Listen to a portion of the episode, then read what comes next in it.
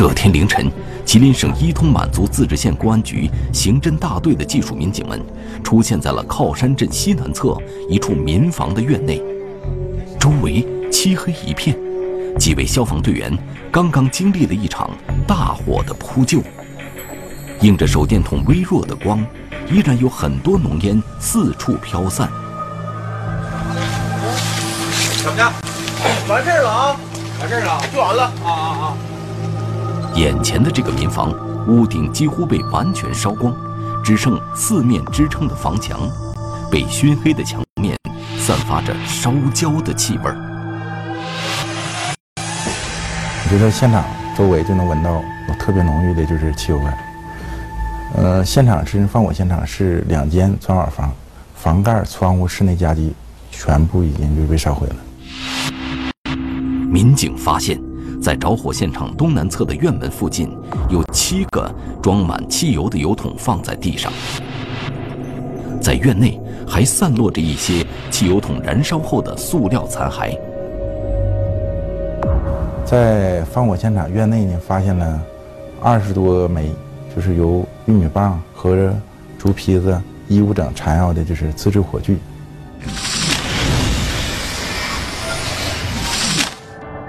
火现场是靠山镇一个村子的普通民房。这天凌晨，当这家的主人还在熟睡的时候，房顶突然着起了大火。现在我们看到的是嫌疑人遗留在案发现场的自制火把，一部分是用木棍穿着玉米瓤做成的简易火把，还有一部分是用旧的衣物和竹条捆绑起来制成的。显然，这个嫌疑人是早有预谋。在放火现场的东侧，就是木板堆上，发现了大面积踩踏印迹。同时，我们也提取了，就是一种皮鞋底的，就是足迹，单人足迹。我们来看一下着火现场的方位图。从现场遗留的脚印，我们可以发现，嫌疑人应该是从房屋侧面的木板堆爬上了仓房，又通过仓房爬到了屋顶放火的。那么，这天晚上究竟发生了什么？是谁在寒冬的夜里爬上了这一家人的屋顶纵火的呢？聚焦一线，直击现场。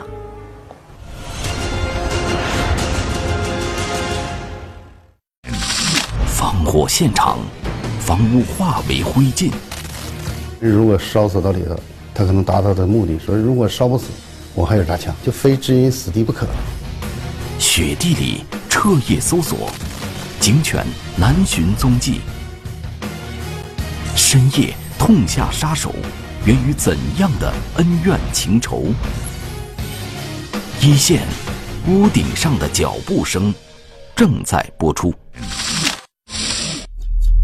民警到达现场之后，立即成立前线指挥部。负责现场勘查的民警发现，除了被烧毁的房屋，在一墙之隔的西面院内，地面上的大片血水已经冻结成冰。杀人现场呢是位于就是放火现场的西侧，这家居民住宅是三间砖瓦房，在家的住房的东南侧的地面上发现了就两米乘三米左右这么一个血泊。在西面院内有明显的打斗痕迹，屋主田宇。被嫌疑人用自制扎刀刺死，遗体被停放在院内。因为当时他们打了幺二零，幺二零来往这边来的时候，家属把这个死者送上车去迎这幺二零。等见到大夫之后，大夫就已经宣布这死者已经死亡了。民警了解到，案发当时被烧的东院主人田芳夫妇从睡梦中惊醒，寂静的雪夜里。自家院子里居然有鞭炮的声音。他们反映是两点左右听到外面有响动，放炮仗，啊，放炮仗，噼啪响，然后他就醒了。醒了以后呢，马上就出门，就起来看看外咋回事因为那个那个时间段不可能有放炮仗动静。搁我们家房子出来的时候吧，我回身看的时候，我我在我印象当中，房子就已经这边已经着火了，房上。有个黑影正在倒东西，但是据他们讲啊，倒的非常有刺激气味，像汽油一样的东西。当他们从屋里冲出来的时候，被眼前的景象吓到了。自家的房顶瞬间被大火包围，浓烈刺鼻的汽油味儿充斥着四周。因为不知道还有还有什么人，肯定看着有人在房顶，马上就跑到他的附近，他的邻居就是就是他，他叔伯哥家，跑那儿去求救。然后两人就去去喝止这个影，这个这个嫌疑人，但是这个嫌疑人并没有理他们，也没有回头，继续倒汽油，然后用直接用打火机就把这个汽油点着了。周围漆黑一片，天方夫妇并没有看清楚屋顶的嫌疑人长什么样子。而此时，西院的屋主田宇也从自家屋里跑了出来。那那个堂哥出来之后，就是看到房子着火，就准备用自家那个水泵连上那个水管去救火。因为我是跳 跳到我哥家内院之后，然后呢，就是说我呢要去报警去，但是我呢没在我哥家院里报警，我又跳过了我跟我哥家跟我哥家内院隔一个墙，我又跳到了人家内院，我搁内院打的电话。此时的田芳并不知道，屋顶上的那个嫌疑人似乎早有准备，看到有人出来，他并没有善罢甘休。这死者田宇在救火的过程中，那个嫌疑人就直接就是跳墙过来了，用那个自制的那个亲刀，去扎到那田宇的这个胸口。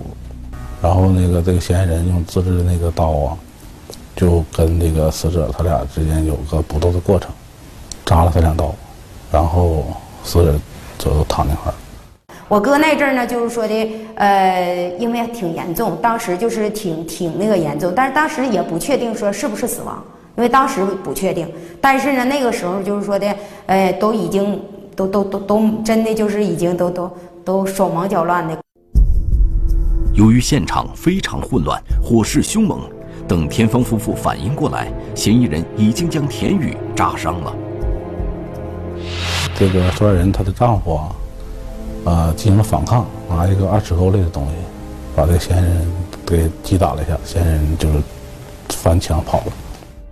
这个嫌疑人逃跑之后，这个家属呃那个被害人家属发现这个田宇已经这个受伤非常严重，说不出话了，瘫在在一边了，然后就赶紧一边报警一边打那个幺二零急救。当救护车赶到的时候，田宇因伤势过重已经死亡，而此时嫌疑人也早已不见了踪影，现场只留下了嫌疑人行凶的作案工具。由于作案人相互拽动这个作案凶器拽动扎枪，将受害人呢带动向身体前倾，犯罪嫌疑人顺势往前一扎，属于当时呢受害人属于一种就是嗯、低俯状，直接枪由就是锁骨部位直接纵向扎入，就横向扎入，直接就是死者腹腔内、胸腹腔内，造成其急性性失血性休克。这就是杀人现场遗留下的嫌疑人自制的作案工具，刀柄很长，刀型是东北地区常用的一种杀猪刀。叶儿长就二十七公分左右，后边接着是一个一米五的一个铁管焊制成的，所以这个从这个扎枪的制作过程也特别新鲜，就是焊接痕迹特别新鲜。崭新的焊接口说明，嫌疑人可能是在距离案发才特意定做的。现场除了一把自制扎刀之外，还有一把镰刀。结合着火现场嫌疑人遗留下的自制火把和汽油桶，民警有了初步判断。就是说明作案人对那个案发现场特别熟悉，与受害人之间的因果矛盾特别明显，应该是熟人作案。那么，嫌疑人到底是谁？又跑到哪里去了呢？现场指挥部立即部署几路民警分头行动。除现场勘查的民警继续寻找遗留的线索之外，另外一组民警对周围群众展开走访，还有一组民警则对周围各道路卡口视频监控进行调取，同时部署警力对嫌疑人可能逃跑的路线进行堵截。所以说当时发案时间不长，整个靠山镇乃至整个全县都知道这事儿，哎，也我们也相继接到接到那个那个外边打进来电话，甚至在有外省的都有在问的，说你们那儿杀人了吗？哎，都有问的的。这这事信息传的非常快，所以说影响也非常恶劣。靠山镇深夜发生纵火杀人案的消息，很快传遍了整个伊通县城。面对手段如此残忍的嫌疑人，民警还要做的一点就是防止嫌疑人继续作案。因为这种手段，你到现场一看就能看得出来，一看就看得出来，这是必须必置人于死地。哎，还选择了很多方法浇汽油。那么，这个嫌疑人到底是谁？调查中，田芳说他高度怀疑这个人是自己的一个熟人。我也到咱派出所，我也来立案来了，我已经报告咱派出所了。嗯，我已经说了，我到这儿跟所长我都讲的很清楚了。我说这种情况已经威胁到我人身安全了。田芳怀这个人就是她的前夫赵军。几年前，田芳和赵军因为性格不合闹离婚。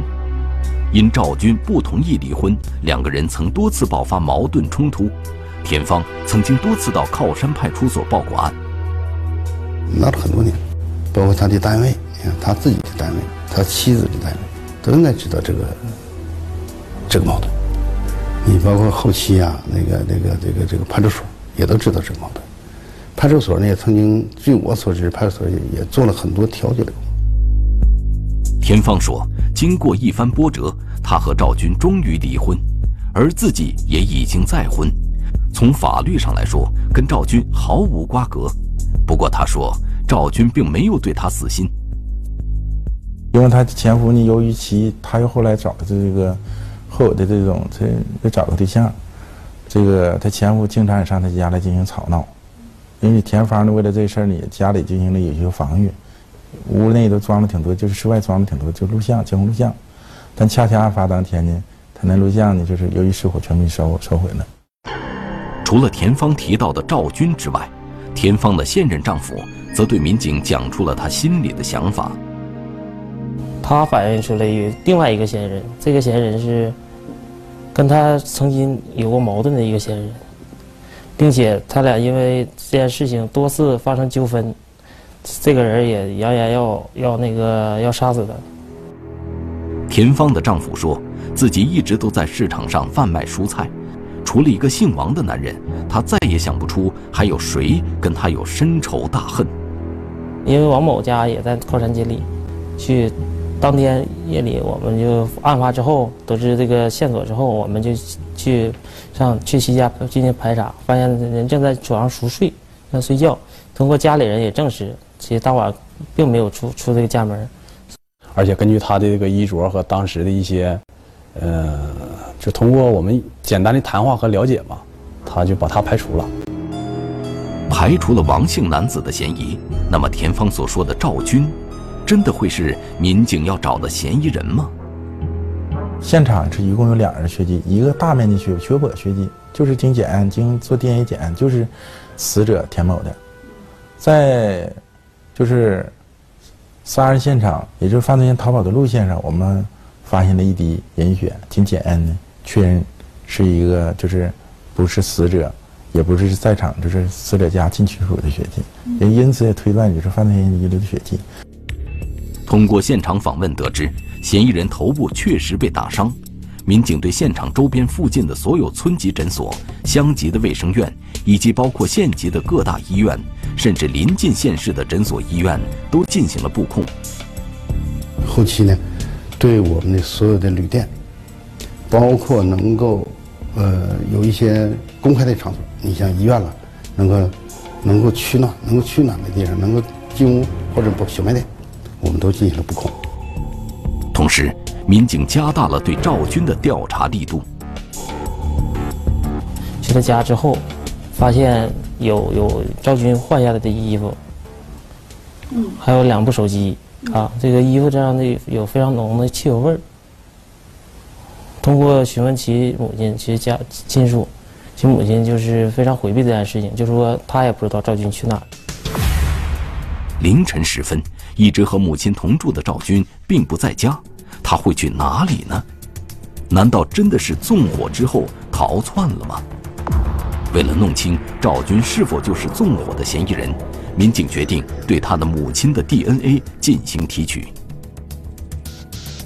我们当时提取他父母的 DNA 呢，就是想一是确定是不是他在案发是他做的案子，提取他父母 DNA 想进行进行三联体检，但是呢，他由于他母亲呢不配合，我们特特别就是我们变一种方式进行提取，提取他的牙刷，还有穿的衣物，也及时送检。民警们也对赵军身边的关系人进行走访。赵军是当地公路段的一名工人，已经在这个岗位上工作了二十多年。在单位上还比较不错，但是性格比较内向，啊，性格内向，不善于言谈，很少向他人说一些敞露心扉的话，啊，是这么一个人，啊，朋友比较少。这件事情发生之后，赵军突然消失了。我们对赵军的一一些的最近的朋友进行走访之后呢，发现他也将就最近的别人他借给别人的一些就是物品要回来，包括这电瓶车了，包括有些债务之间的债务也都结清了。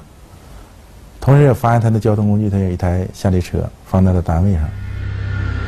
一系列的反常表现，都把矛头指向了赵军这个人。经过调查，赵军还有一所住处，那就是离案发现场不远处的一座平房。发现了院内与有现场遗留的汽油桶相同的那种盛装物，都是那种嗯五升的油桶，就是我们东北的食用油豆油桶，或者是五升的白酒桶，都是塑料桶。与现场呢都特别符。到那去你就发现了那个有个独轮车，当天晚上正是下点雪，这独轮车推推东西有痕迹啊。除了类似的一些汽油桶和一堆玉米棒之外，院内的独轮手推车引起了民警的注意。这辆车停放在院内，车上还放着两个篮筐。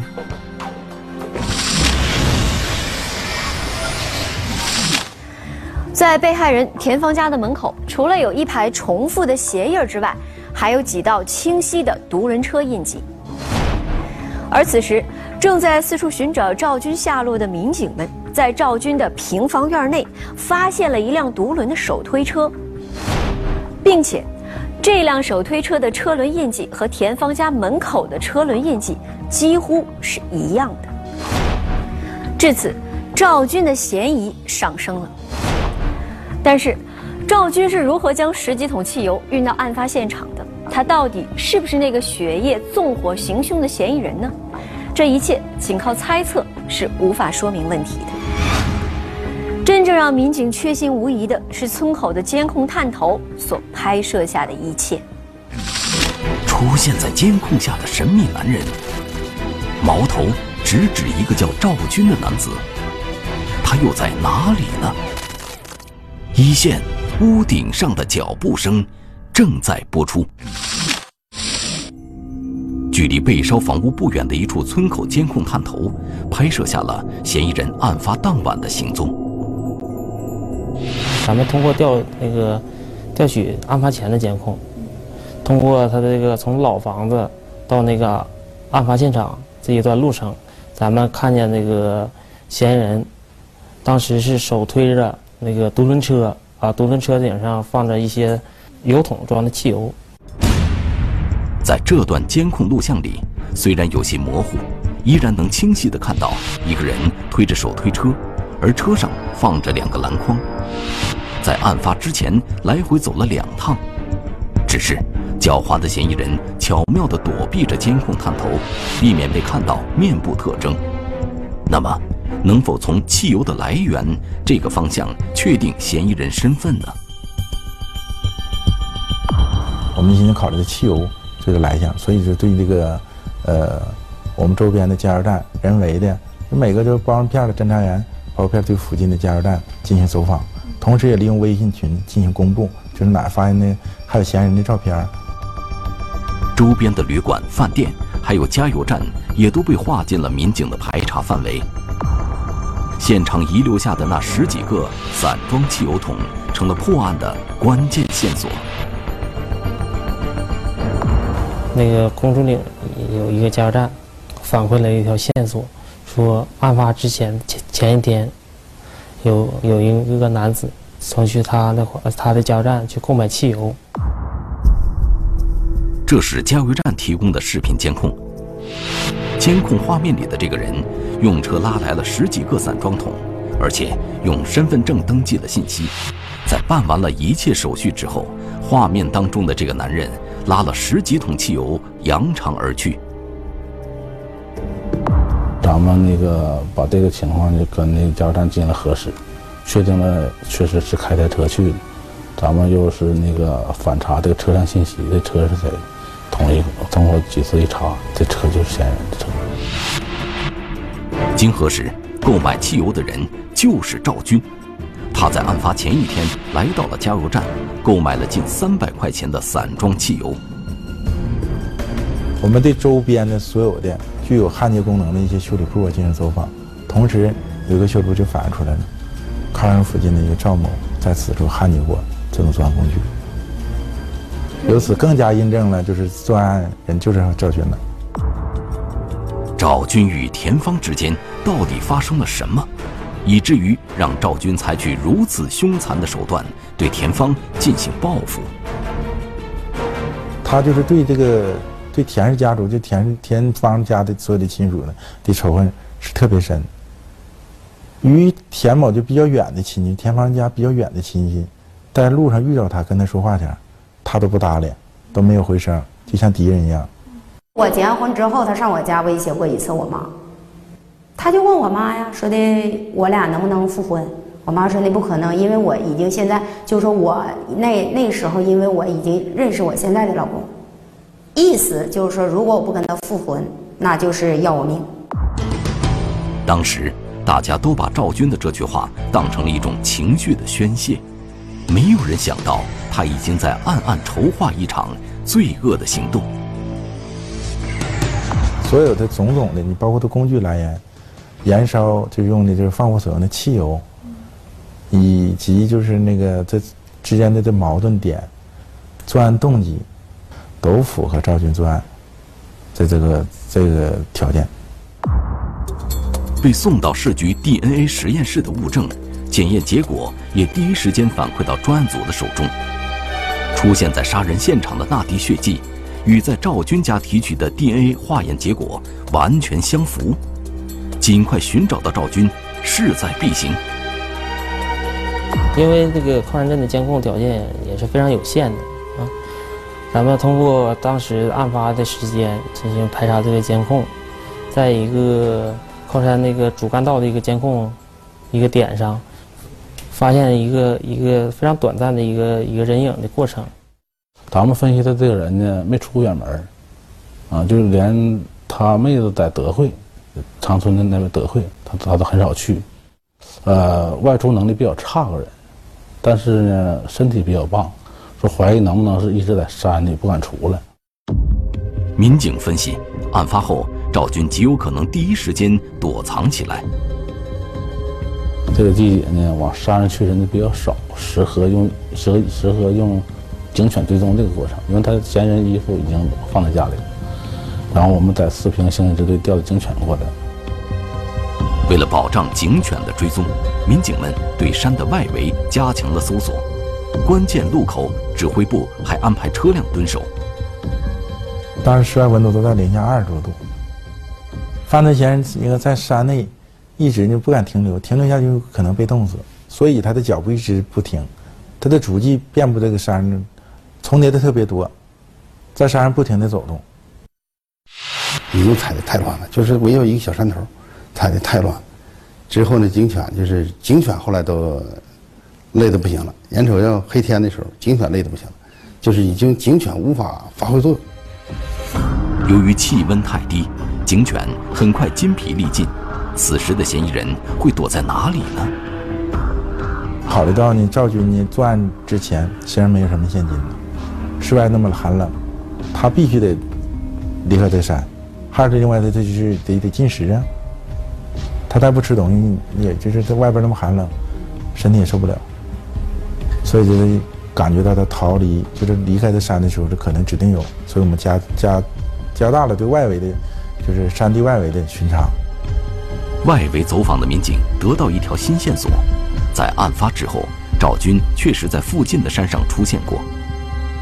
通过走访群众啊，有群众反映，深夜呢，就是与赵军有一个与赵军身形相仿的人到其家室内掏了一一卷卫生纸，同时也询问，嗯，就是最近的打仗啊、放火那家有没有死人呐、问一些相应的一些情况。通过足迹比对，这个人正是嫌疑人赵军。证明这个嫌疑人没有脱离这个靠山这个境内，所以咱们当时啊顺这个足迹去码这个人，一直呃一直码到了靠山那个那个山上。这个时候我们不能放松，就是因为从外围圈中的时候，我们发现他在这个山上，呃，逗留过，而且又返回到这个山上。随着咱越收山，山越来越黑了，大伙都害怕他再逃出这个包围圈，逃出这山呢。他知道了那人死了，有死人了，他就是破罐破摔，他继续疯狂作案，怎么整？他对一些无辜群众啊，他造成伤害呢。所以我们就感觉，从警察的指责来讲，他这压力特别重了。我们就把这个山上周围布置了警力，因为要黑天了，我们搜山也无法搜，因为山面积太大，也无法搜，只能是在外围控制他，外围控制这个山，不让他逃出去。此时，赵军在大山里已经逗留了很长时间，四周都黑了下来，气温也降低了。时间一秒一秒的过去了，几百警力遍布了整个山区的各个重要路口，附近村庄的治保主任也发动群众进行搜山。嫌疑人赵军插翅难逃。严寒的冬日，警犬筋疲力尽，重重包围，绝不出现一丝纰漏。一线，屋顶上的脚步声正在播出。各路民警严阵以待，在东北寒冷的冬夜里搜寻着赵军的下落。终于，一路民警发现了赵军的踪迹。后面的山啊，这的山多少上这家？往脚抬上，往上来。往脚抬下来，别。没去。路旁那个那个地里头，就发现这个人很像这个咱们要找的嫌疑人。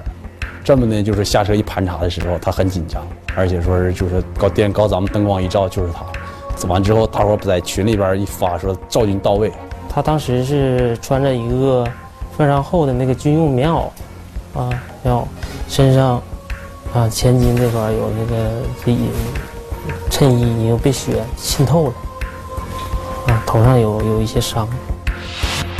赵军说，案发当晚，他一切准备完毕，就直奔前妻田芳家了。当时都没有寻思什么害怕不害怕的事儿。哎呀，当时我收拾完我都没住着，别人享受了，我就难受了，心就憋屈了，委屈了。至于为什么要烧田芳家的房子，赵军说，几年前自己曾经辛辛苦苦帮着田芳的父母把这所房子收拾好，不仅没有得到前妻的感谢，反而他没住几天就被撵了出来。我就觉得这个房子我也出钱维修过了，我就维修完我就在里边待过一个年，住了七八天儿。七八天还是他爸有病，他爸有病把我找回去了，他爸没了以后就把我又撵出来了。冰冻三尺非一日之寒，不是一件事两件事儿。可能他也不习惯我的工作，我的这个做事风格，我也不接接受不了他的一些做事儿的可能这个做法。所以两个人当无法沟通的时候了，不能无法交流的时候了，可能剩余的呢都是比较就是冷漠了。赵军说，几年前当田芳提出离婚的时候，他心里非常不情愿。这个就是人是成功人士了，我呢是一个普通工人，平时穿戴也普遍普通一些，也就是跟不上时代，不时髦吧，给人丢脸呗，不适合，不适合人家了吧。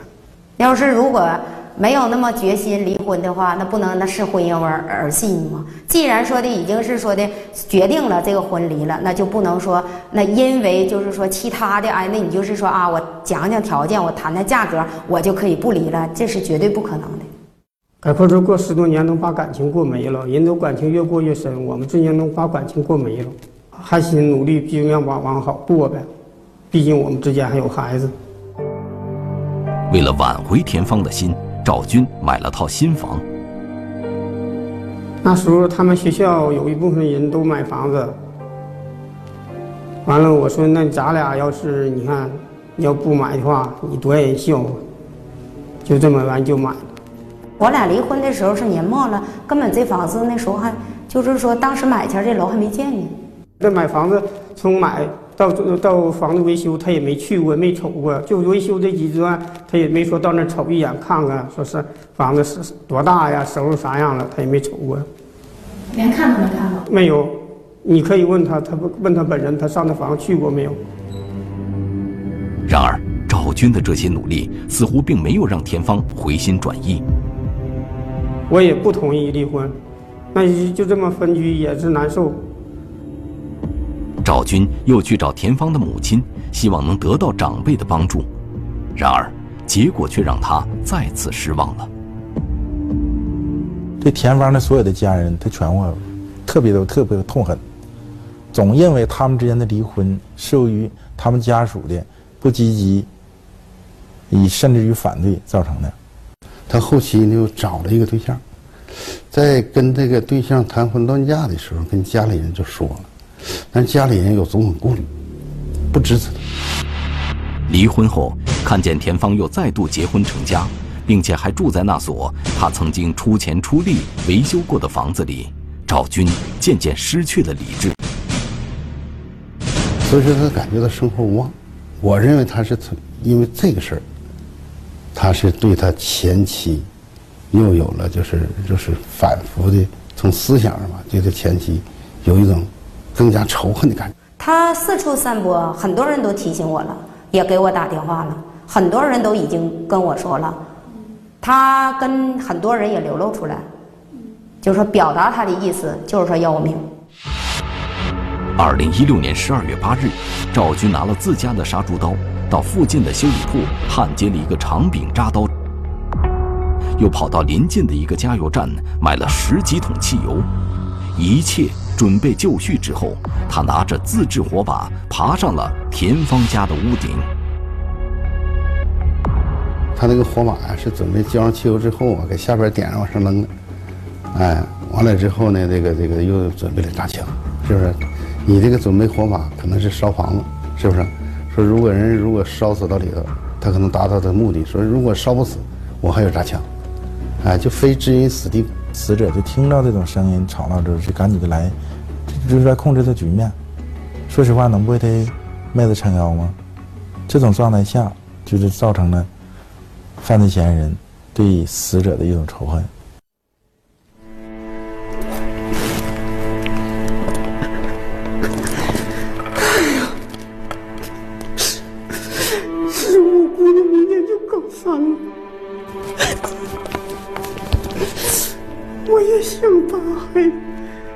当时一时冲动，没想前后，也没想孩子，也没想我爸我妈七十多岁咋整这事儿。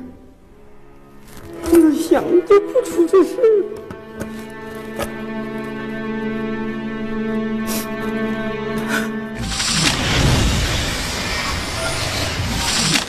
目前，此案已经进入司法。家庭生活中，夫妻之间出现矛盾，这是很常见的事情。有了问题，双方就应该进行积极的沟通来化解矛盾。在本案中，赵军失去了理智，没能控制好自己的情绪，不仅让自己的婚姻走向了崩溃，最终他还触犯了法律。